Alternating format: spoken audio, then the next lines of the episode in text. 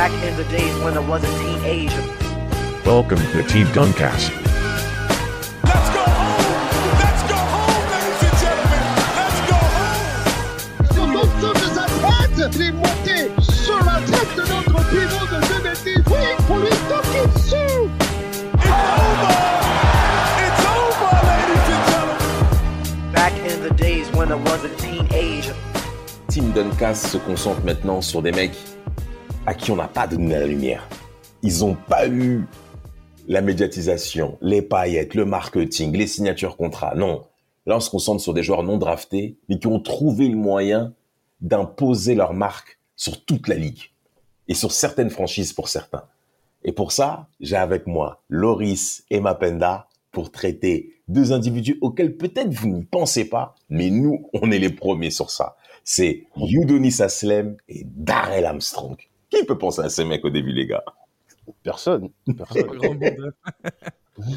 Ça, c'est le genre de mec euh, pour, euh, pour. Darrell Armstrong. euh, je suis sûr, tu, tu parles du nom pour, pour les mecs qui suivaient la NBA dans les années 90, ils vont se dire Ah ouais, lui Exactement, ils vont être, ils vont être saucés. Ils vont Nous, on être fera pareil en 2040. Ah ouais, Aslem Ah.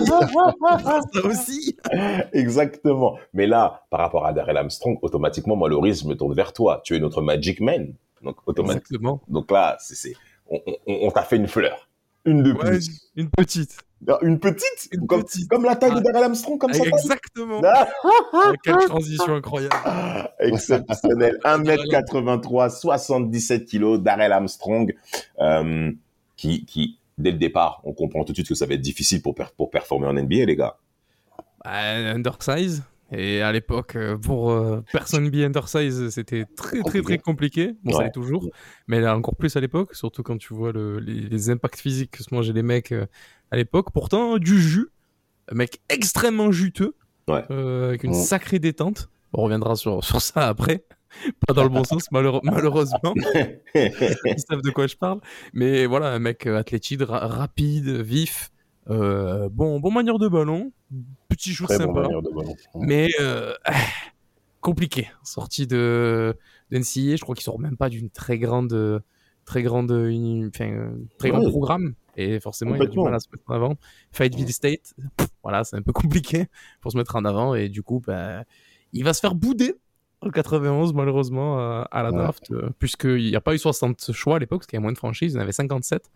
Et ben, 57 gars hors taxe lui sont passés devant à cette draft. C'est clair. Donc, dont, la- la- 10, dont 10 d'entre eux qui n'ont même pas fait une seule minute en NBA. C'est Euh, c'est- toujours bon de le. Incroyable, hein.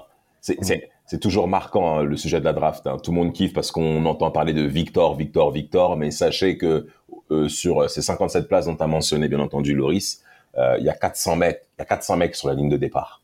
Il y en a C'est ça. 400. Donc c'est pour vous dire que le drive combine, toutes ces histoires-là qui, qui précèdent en effet l'arrivée, euh, quand tu viens d'une bonne université, ça compte. Et le cas de Darrell Armstrong va clairement être euh, évident là-dessus, où il va sortir d'une draft qui est à le statut de Division 2. Voilà, donc c'est vraiment pas celle qu'on regarde en, en premier lieu. Donc lui-même, il va le dire au travers d'un interview que ça va pas l'étonner en fait qu'il ne soit pas sélectionné, bien qu'on imagine bien que ça puisse piquer. Et c'est la même chose du côté du Denis Aslem, euh, Mapenda. Là, là, on a affaire à un que mais le mec il sort du du, du bout, wesh. Ouais, juste avant de parler de, de Aslem, juste pour terminer sur, euh, sur sûr, la Armstrong, surtout qu'avec le recul, euh, moi j'aurais été lui, j'aurais, je serais quand même un peu piqué de pas avoir été drafté parce que la draft 91, c'est- C'est pas une grande draft. On l'a euh, pas dit, vois. mais c'est pas fou, hein, en effet. Ouais, tu vois, euh, Kenny, Kenny Anderson numéro 1, Larry Johnson, bon, le gros prospect à l'époque, Motombo, Steve Smith, le Glanguet, ouais, Chris Gating, t'as as quelques noms comme ça qui ressortent, mais voilà, t'as pas de, voilà, y c'est a pas fou, personne. Surtout au deuxième tour, il y a personne, Ah, vois. deux- deuxième tour, c'est le désert. ouais, c'est- Ah, c'est le personne. désert, c'est le Sahara. Personne. Et- 10 mecs dans, bon. les, dans, les, dans les. Du coup, 27. ouais, as c'est que ça. 17 qui ont joué. Une seule minute de NBA euh, parmi les, les, les, les 17 euh, de derrière. Quoi, vois. Enfin, les, ouais, 27 de derrière, c'est n'importe quoi. Ok, ouais, c'est exactement ça. Et donc, du coup, moi, avec le recul, j'aurais quand même eu une petite amertume de pas faire partie de cette draft-là, sachant qu'on, qu'on, euh, quand on va voir les distinctions individuelles qu'il va avoir et que, qui sera surtout un joueur très respecté dans la ligue de la fin des années 90. Mhm. Ensuite, euh, concernant Aslem, moi, j'ai une petite anecdote déjà pour commencer. Je l'ai déjà vu, je l'ai vu jouer. Euh, je l'ai vu jouer en direct live en France. Ah ouais? Ouais. Aïe, aïe, aïe. Énorme. À Chalon? À Chalon, Chalon. exactement. Euh, C'était par hasard. Bon, je, que je, je ne connaissais pas du tout Aslem, tu vois. Ouais. Et euh, c'est des années après que je me suis rendu compte que c'était ce mec-là, tu vois.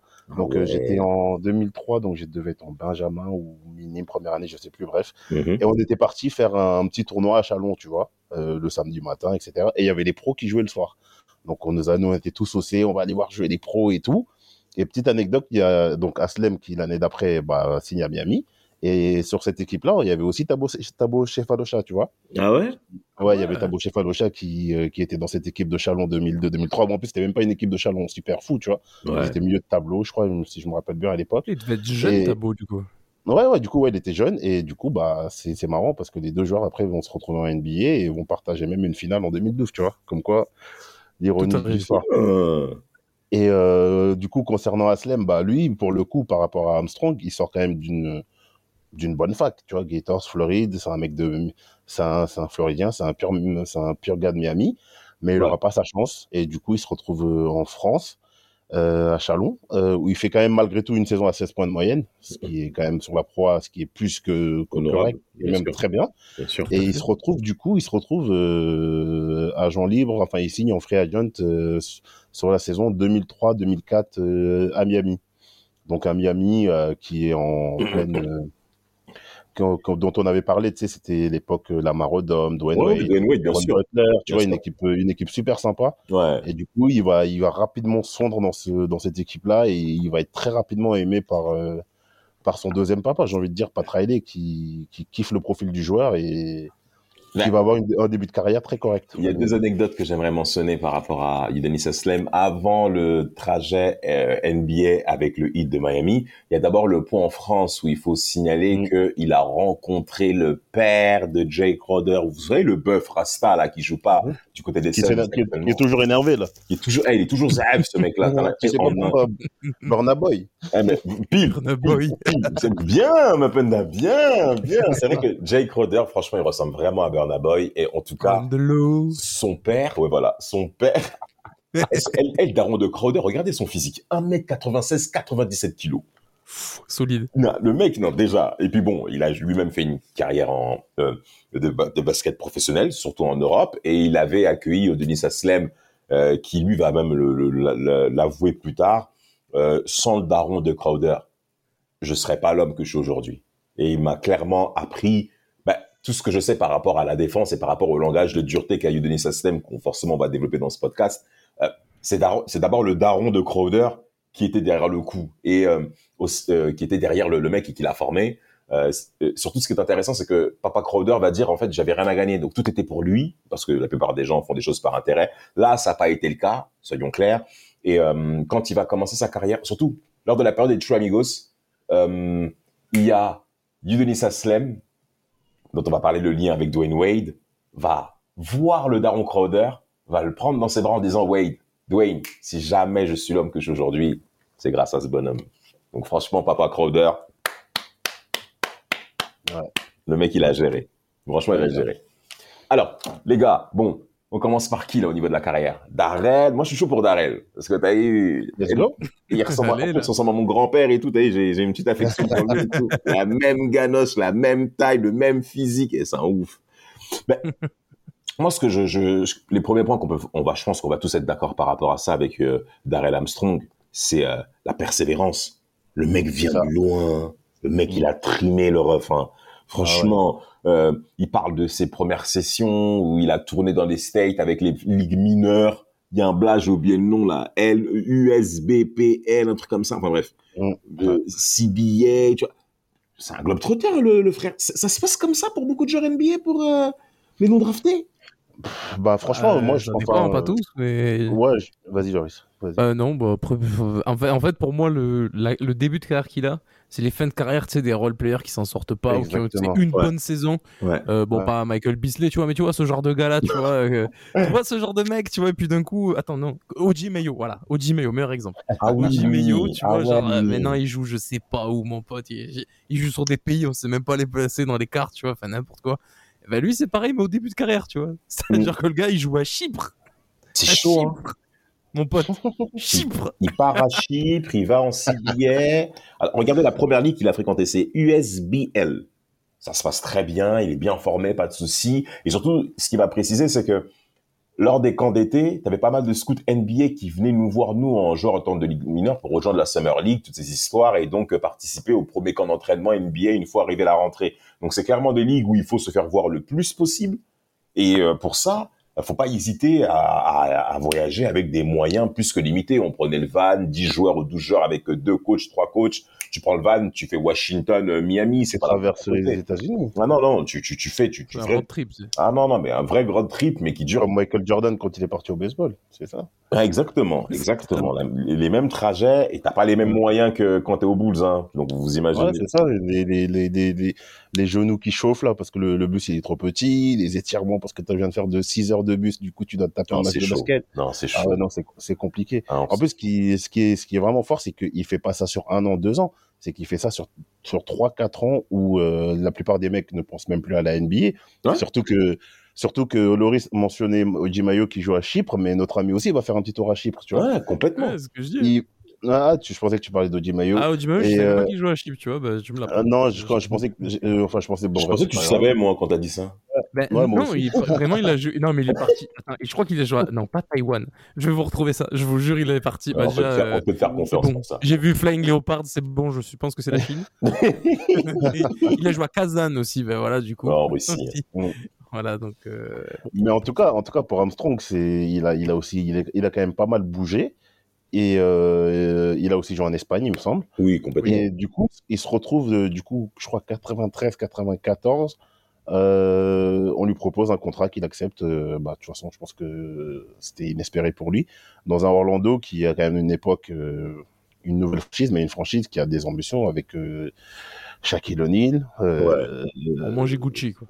ouais, voilà, vous mangez Voilà. Gucci clairement. Penny Hardaway.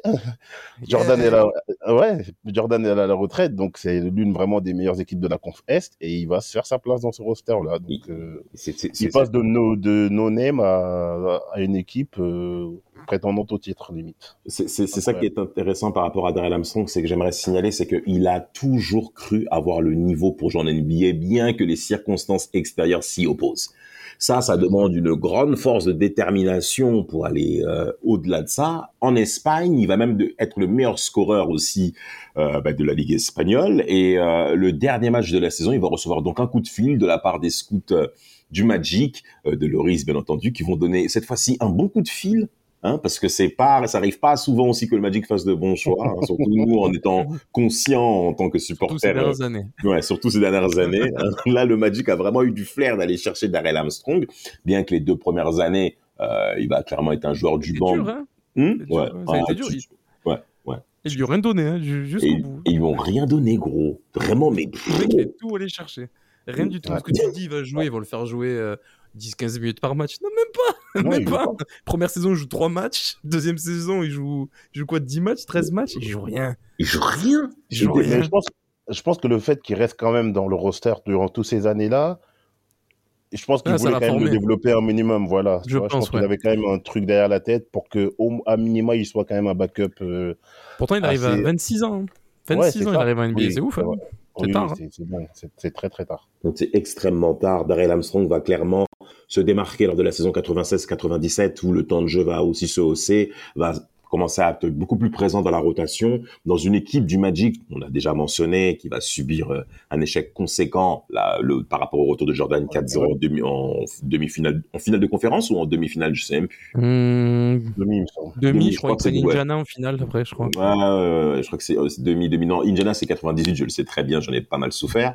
euh, ensuite, euh, ce qui se passe, c'est qu'il y a le, il y a le, dé- voilà, mais il y a New York, il y a le départ, Ah de- oui. de- il y a le départ de, de, de, de Monsieur Shaquille O'Neal du côté euh, du, de, de, de- du Magic. Darrell Armstrong va commencer à jouer avec un certain Penny Hardaway. Et il va s'y considérer que Penny Hardaway va être une figure d'exemple pour lui par rapport à la bonne tenue qu'il y avait dans la ligue. Brian Shaw va aussi avoir euh, son lot de compliments. Hein, le, le, le, le très beau shooter euh, sortant du banc. Enfin, moi, j'ai Brian Shaw, vas-y, frère. Moi, l'ai- Enfin bref, ce genre de sujet, c'est pas lui. lui, lui, maintenant, il ferait des dingueries. Lui, Ouais, lui, Oh, lui, oui. Dennis- lui et Dennis Scott. Ouh, ouh.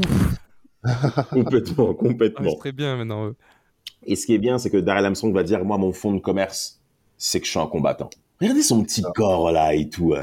Il a rien à faire dans la ligue. Il a le même corps que nous. Enfin, des mecs lambda que tu vois euh, de, euh, euh, travailler en administratif. C'est le même corps, c'est le même tempo, mais sur le terrain, avec son crâne chauve, noir. Ah, moi, il me régalait ce mec avec son numéro 10. Et surtout, surtout qu'il est super hargneux en défense, tu Ah, vois. en défense, il est un...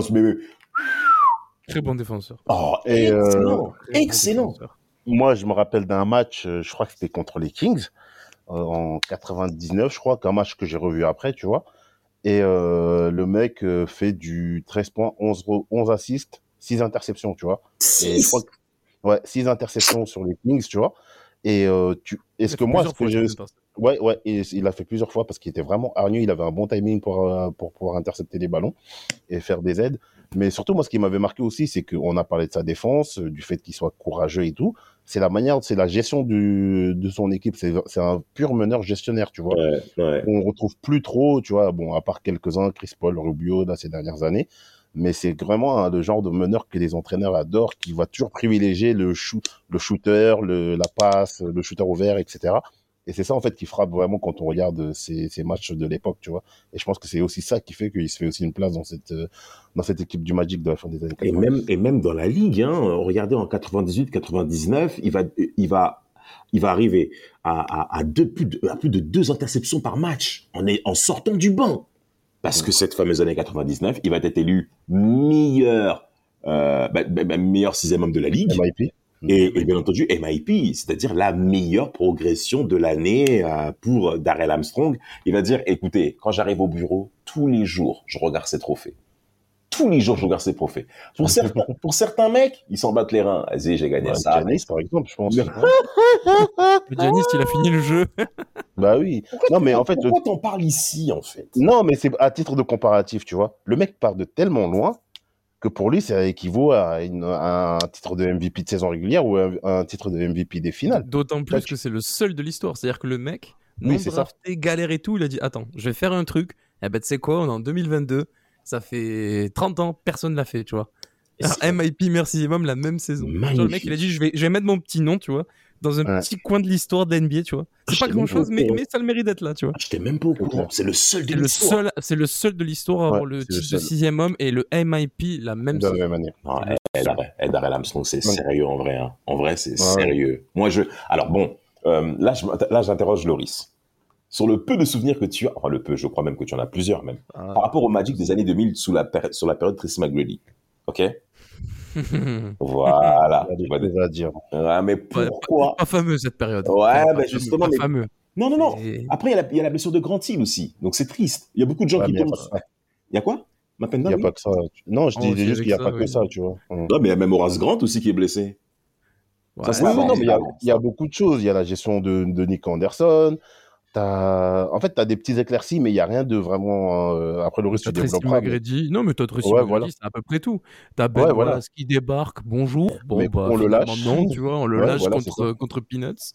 Mm. T'arrives, si, t'arrives à faire une saison euh, middle, presque tu vas en playoff, encore tu chies à la fin avec Doc Rivers en coach. Ouais. En plus, Doc Rivers qui dira euh, quelques années plus tard, euh, euh, si j'avais réussi à aller en playoff avec euh, deux peintres et, euh, et un plombier, bon ben ça, j'aurais été le plus grand coach de tous les temps, une connerie comme ça. Donc le mec, Complètement gros disrespect pour les pour l'effectif, tu vois, genre. Non, mais l'effectif 99, il est compliqué. Hein.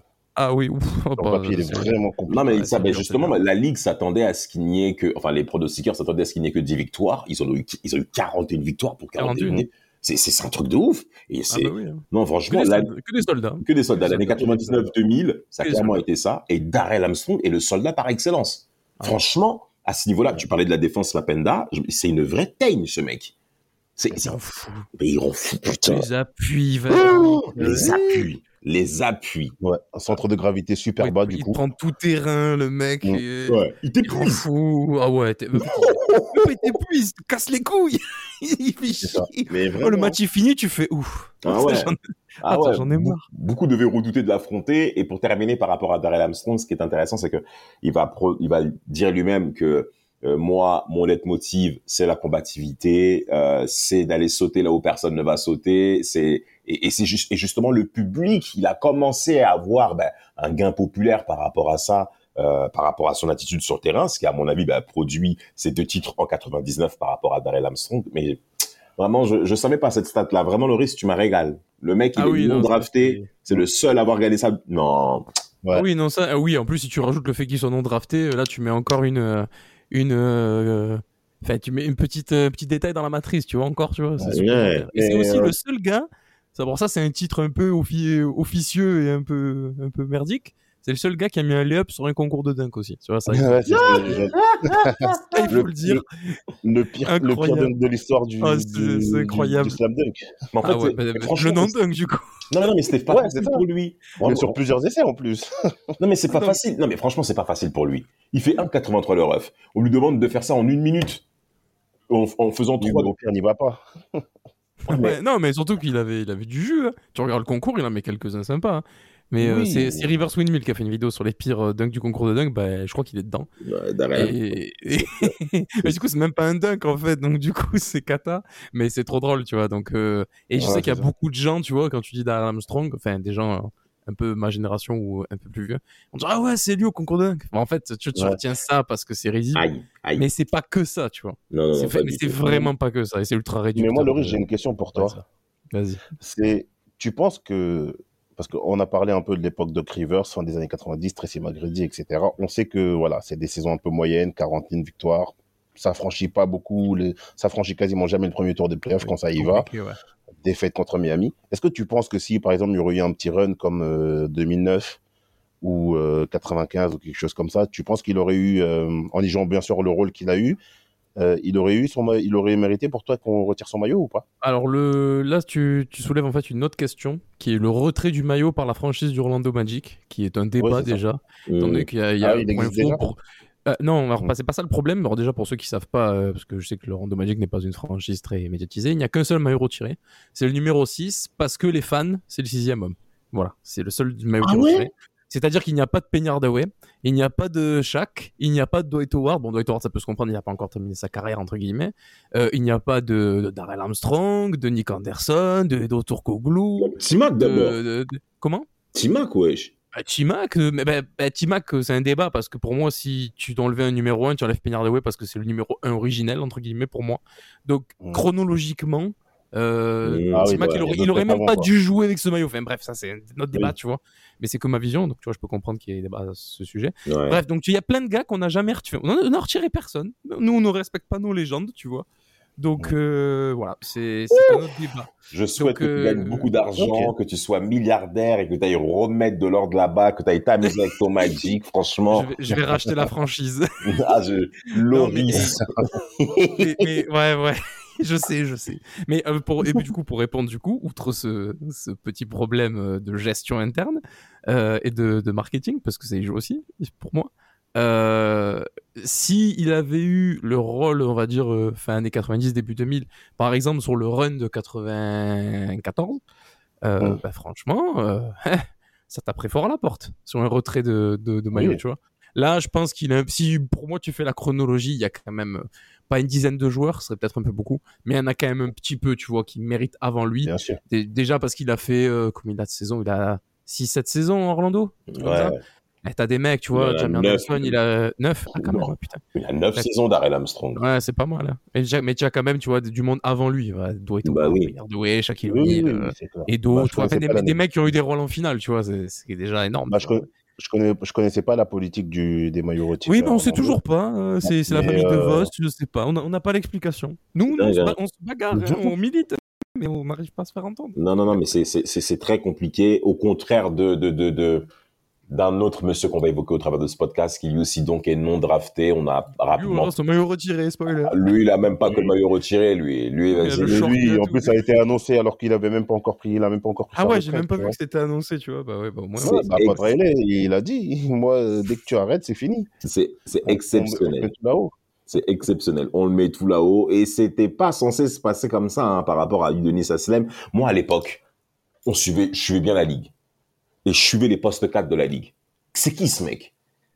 C'est qui lui? Alors Ah, que c'est un sur- random, mec, alors comparé à que, y avait. alors que, alors que, au poste 4, Power Forward, pour bien préciser de quoi je parle, au cours des débuts années 2000, t'as quand même un sacré monde que ce soit, notamment à l'ouest, on, on- on le, à l'ouest, surtout à l'ouest, hein, Dirk Nowitzki, Un peu Rachid, partout. euh, Iji, mais à l'est.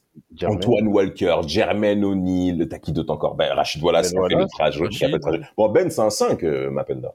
Oui, ouais, un ben un voilà, cinq, ouais, un c'est cinq. un un cinq, 5, ouais. c'est un 5, mais qui peut défendre sur du 4, tu vois. Oui. Oui. Et donc, euh, donc tu vois, t'as, t'as, euh, donc t'as pas mal de monde sur le poste 4. Tu te dis, mais en fait, mais lui, il va amener quoi? C'est qui euh, En plus, t'as même Carlos Boozer, comme on peut jouer mon Booz, wesh. The Booz. Ah ouais. Donc, tu vois, Donc, toi, t'as tout ça. Et là, t'as eu Denis System qui essaie de s'imposer.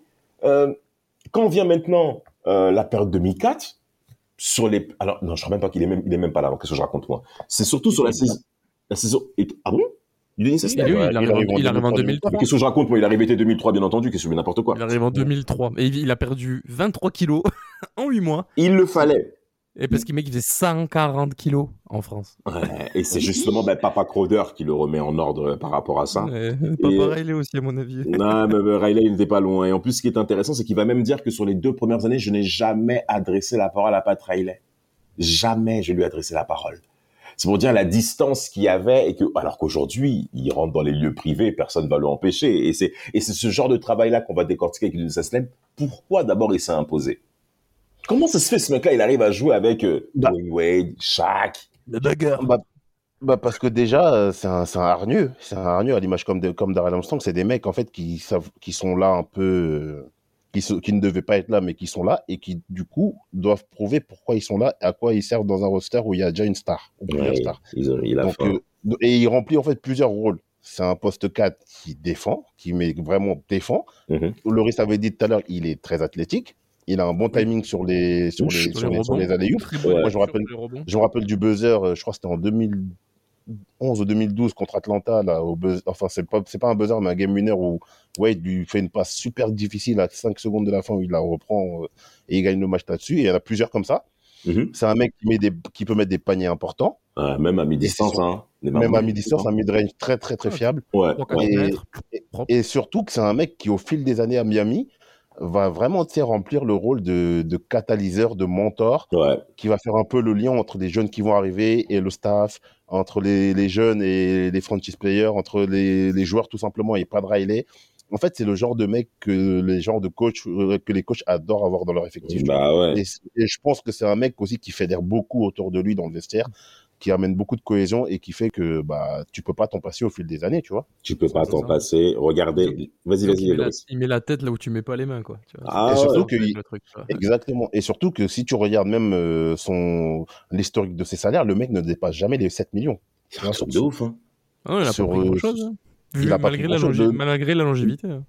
Le plus gros salaire qu'il va toucher, c'est en 2009-2010, donc il est déjà là depuis quand même 5-6 ans, et c'est 7 millions qu'il va prendre, tu vois. Donc C'est chaud. autant dire que, Après, autant dire que dans cette NBA-là, le, c'était rien le cap de l'époque, tu vois, juste pour. euh, exactement. Ouais, je pense qu'il aurait, il aurait pris un 10-15, à mon avis. euh, oui, aujourd'hui, ça prend un Ah oui, 13-14 facile. Non, on est d'accord. On est d'accord. Mais Facile. surtout, c'est que Aslem était 2011. Non, était 2010, pardon, le fameux été 2010. Il aurait pu partir ailleurs.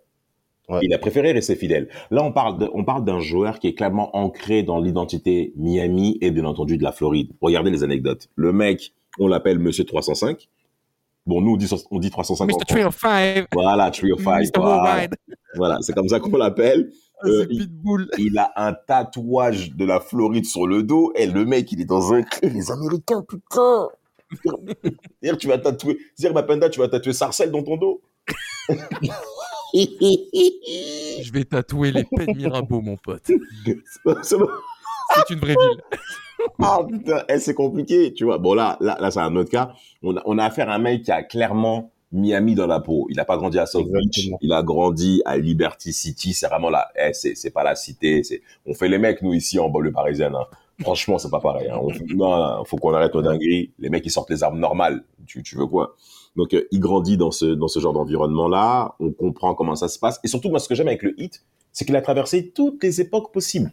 Le titre en Exactement. 2006, le déclin en 2007 quand Shaq n'en peut plus, ils prennent 4-0 par les Bulls euh, en playoff et tout. Wallace. Ouais. Ouais, ouais, voilà. Euh, Il y a, il y a, et après, bah, il y a le, le regain de forme là avec euh, les tri amigos, euh, no one, no two, no three, no four. Oh, J'allais dire un mot. J'allais dire quelque chose qu'il fallait pas dire. Oups. Merci. Ça glisse. Ah ouais, vraiment, on va même passer à autre chose. J'allais dire un truc qui allait vraiment pas plaire à personne. Euh, et, et Mapenda, le mec, Mm. il arrive toujours à s'adapter. Son rôle, euh, True Amigos, c'est- c'est c'est- c'est toujours le même parce que automatiquement, il y a, on sait qu'il n'a pas la première place. Mais il arrive quand même à imposer un truc chez les mecs. Oui, mais bien sûr, mais ça, on est toujours dans le même schéma que ce que je décris tout à l'heure. Quand tu as un mec qui te coûte pas cher, qui a vraiment euh, la culture de la franchise, qui est un mec du coin, euh, qui en plus euh, n'hésite pas à... Parce que en deux, parce qu'on son salaire aussi en 2010, du coup de 2010 à 2011 baisse de moitié, à sachant Ouais. qu'il a des, proposi- des propositions ailleurs. Mhm. Et ce mec-là s'adapte euh, dans tous les, avec tout type de personnalité. Qu'est-ce que tu veux qu'il aille voir ailleurs? Qu'est-ce que tu veux que Patra- Patraele le, le laisse partir? Ce serait une bêtise, ouais. Ça serait une bêtise. Et en plus, ce qu'on n'a pas dit, c'est que il t'a déjà montré qu'il pouvait être clutch dans des moments importants.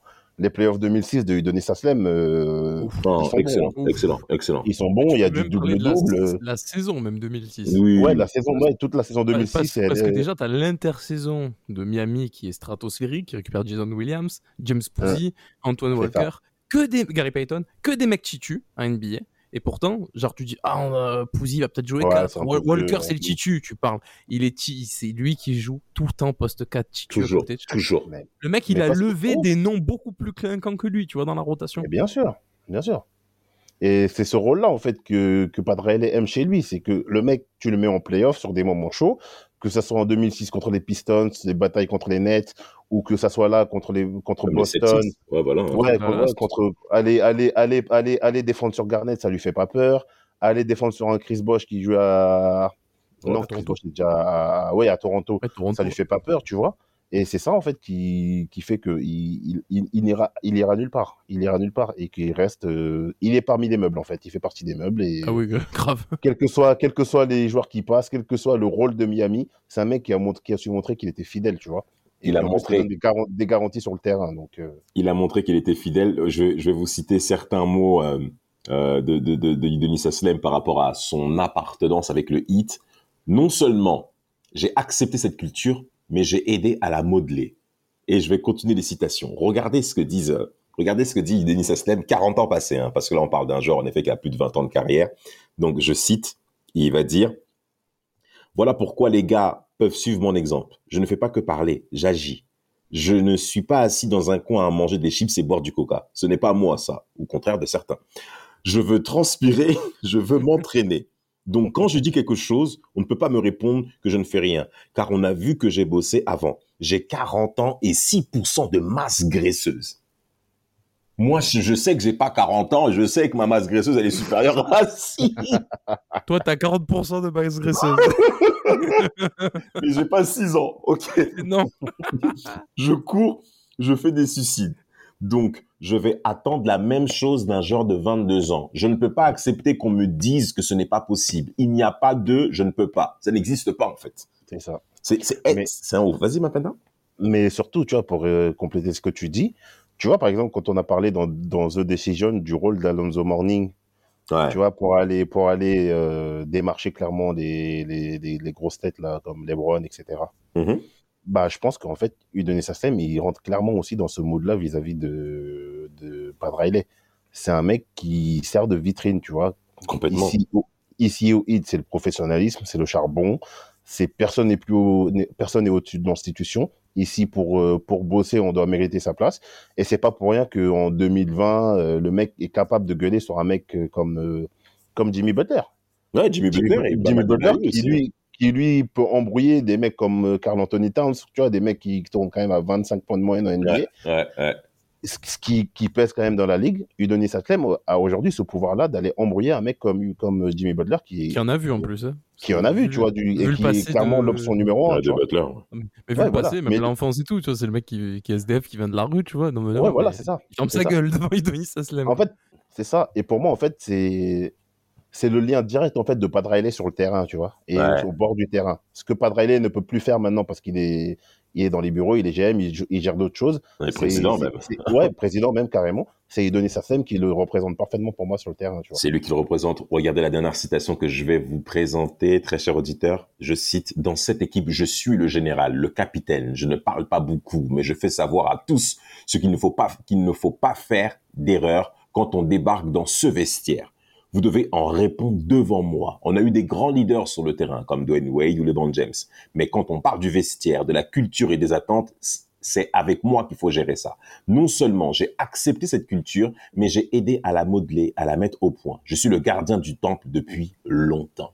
Udonis Aslem. Ouais. Eh, c'est un ouf. Le sage. Le sage. Le sage, je sais, je sais, secret. eh, je sais pas, et je sais pas qui au Magic pourra parler comme ça, Loris. hein. Franchement, à l'heure où on parle, euh, Euh, Est-ce qu'il y en a déjà eu un jour C'est ça la question, tu vois? Ouais. Je, je réfléchis, je réfléchis. Mais je crois pas. Bah après, faudra voir, mais. Ça aurait pu être Jermaine Nelson, peut-être. Ouais. Ouais, même Darrell Armstrong aussi. Darrell. Armstrong aurait pu. Nick Anderson, mais bon. Ouais, non. Darrell Armstrong aurait pu amener cette dynamique-là, surtout si Tracy McGrady avait accepté que Darrell Armstrong se comporte comme ça. Parce qu'on sait que Tracy Mac ne bosse pas beaucoup au niveau de, de l'entraînement, on sait que c'est pas son terre-terre. Donc si Darrell Armstrong aurait été légitimé dans sa défense et dans sa manière de jouer par Tracy McGrady, ça aurait suivi le reste du vestiaire. Et c'est alors que le Magic, à mon avis, aurait été beaucoup plus difficile à battre en playoff qu'on l'a vu que qu'il a été par les Pistons, ils mènent 3 et on les rattrape 3-4, par les Oui. Hornets de Baron Davis, tout ce bazar. Mais après, euh, après, je pense que même la, compa- la comparaison n'est même pas n'est même pas faisable d'Amas parce que les gens qui, enfin les gens, même nous, on a tendance à croire que les- on a, on on va juste voir la chose en surface sur euh, l'effectif présent, sur les stars, sur euh, l'assemblement de joueurs, etc., des coachs. Mais la culture de franchise, c'est quelque chose qui est vraiment important. Ah, c'est et, euh, important. Ouais. c'est vraiment important et on n'en parle pas souvent. Et le hit a su développer ça avec Pat Riley, là où Orlando, c'était un peu plus, euh, bah, comme c'est le voisin, bon, qu'on va comparer et que c'est le sujet. Oh, là. bah, Ben oui, c'est pour mais- ça que j'ai fait ça. Ouais, Miami, Ouais, Miami ça coup- existe euh, avant de. Ça, ça, ça arrivait avant euh, Orlando. Oui, bien sûr. Oui, bien. sûr c'est arrivé avec le badge, Oui, avec le oui. Bazoo. Ouais, voilà, c'est ça. Mais Voilà. tu t'imagines déjà la, la culture de franchise euh, qui existe, alors que, tu vois, Orlando, en vrai, ça fait donc 89, ça arrivait. Ouais. Donc il y a toujours pas. Enfin, t'as une petite. T'as pas de vraie identité, t'as quelques trucs, tu vois, t'as des T'as pas de continuité, tu Mais vois. tu c'est ça, il, te manque, euh, il te manque quelque chose, tu Ouais, vois. il te manque- euh, il te manque la des hommes de base. fanbase, elle est. Ouais, il, te il manque, manque il te manque des hommes de base pour Ouais, il te manque Tim. Duncan qui prend l'avion, tu vois, il manque ça. Ah, ça c'est un autre sujet. C'est un autre sujet sur les transferts ratés. Ça peut être, ça peut être un point qu'on peut évoquer. ça. En tout cas, le Magic et le Heat, bien entendu, ne manquera pas de saluer Udonis Aslem et Darrell Armstrong, des gens non draftés qui ont réussi à marquer leur passage dans la ligue.